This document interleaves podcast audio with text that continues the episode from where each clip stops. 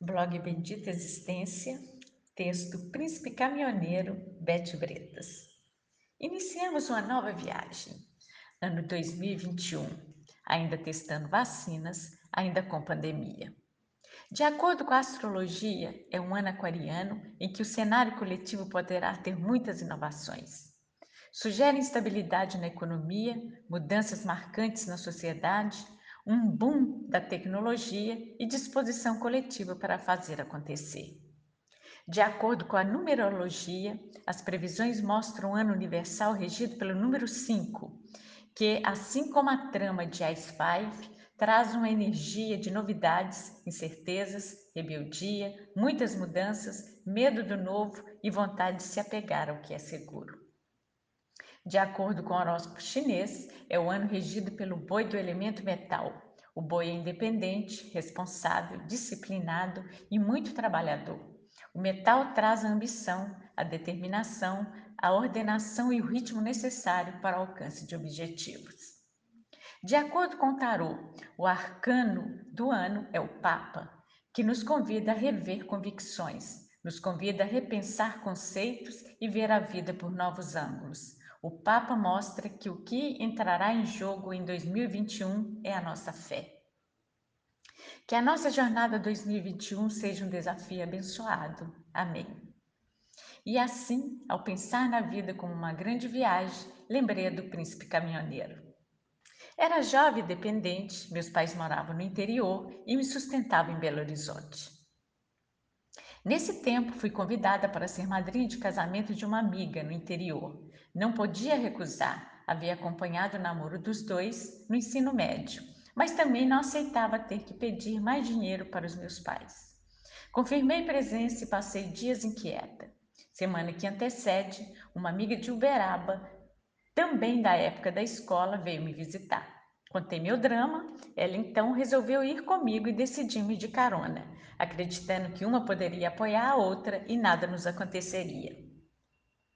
Meu irmão mais velho ficou sabendo, interferiu e financiou a viagem. No silêncio, aceitei com a intenção de devolver parte do dinheiro assim que retornasse. Saímos da rodoviária de Belo Horizonte por volta de 22 horas no ônibus com destino Berlândia.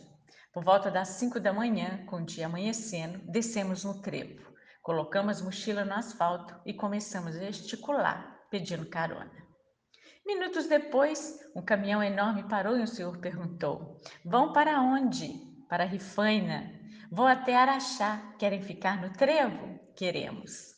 Ele abriu a porta e, com muita dificuldade, o caminhão era muito alto para o tamanho das nossas pernas, subimos.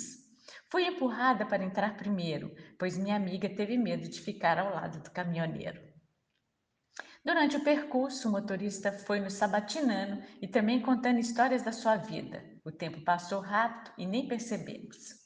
Descemos no trevo e novamente colocamos mochila no asfalto e gesticulamos. Um outro caminhoneiro parou. Vão para onde? Para Rifaina? Vocês estão com sorte, vou para Pedregulho e deixo vocês no trevo de Rifaina.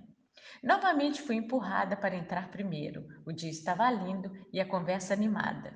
Quando olhei para o lado, minha amiga dormia. Senti medo e comecei a falar como uma louca para distrair a mente do caminhoneiro.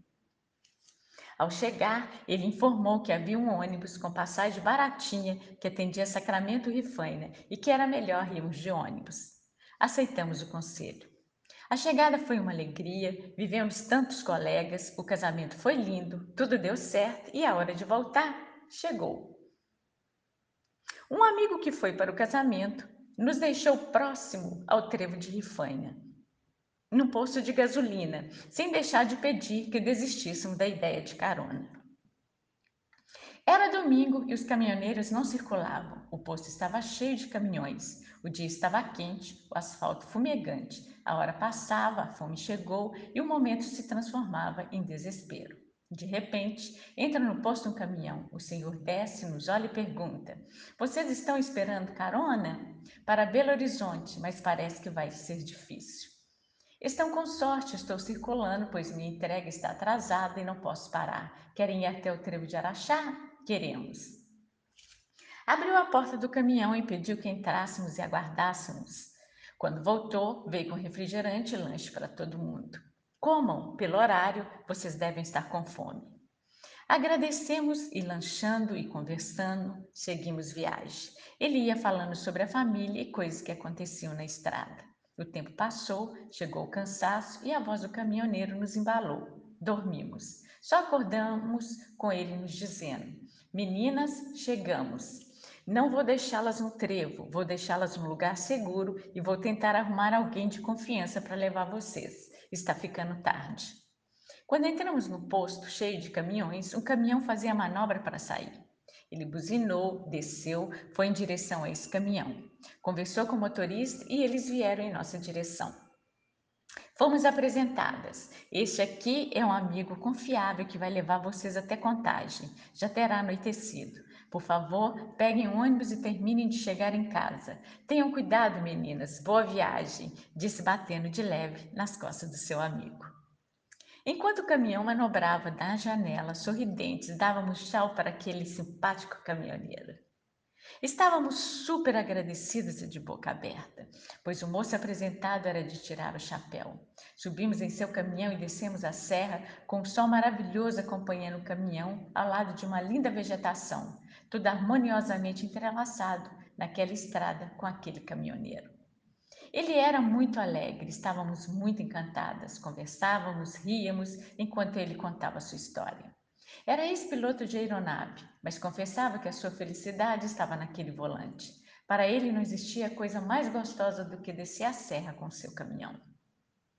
Por favor, me passem água. Temos lanche, meninas, se ficarem com fome. Olhávamos para ele e nos entreolhávamos com suspiros. Lindo, gentil, educado, alegre, um príncipe. Não dormimos e nem percebemos quando chegamos em Contagem. Descemos, agradecemos muito e cada um seguiu seu caminho. Pegamos um ônibus até o centro e depois outro para o bairro São Francisco. E ele foi entregar a mercadoria em algum lugar. No dia seguinte, feliz, devolvi parte do dinheiro para o meu irmão e contei nossa aventura. Ele ficou boquiaberto sem querer acreditar. Depois, durante semanas, fiz linda vi lindas viagens sonhando com o príncipe caminhoneiro, pedindo ao destino que o colocasse de novo no meu caminho, nesse caminho que é possível encontrar homens que respeitam meninas. Nesse caminho, onde há meninas que podem recordar lindamente uma viagem de carona e a paixão pelo caminhoneiro. Há um intervalo de mais ou menos 45 anos, quase meio século, entre essa viagem e o ano 2021. E entre esse intervalo nasceu uma pergunta no tempo: Aonde anda o príncipe caminhoneiro? Feliz Ano Novo!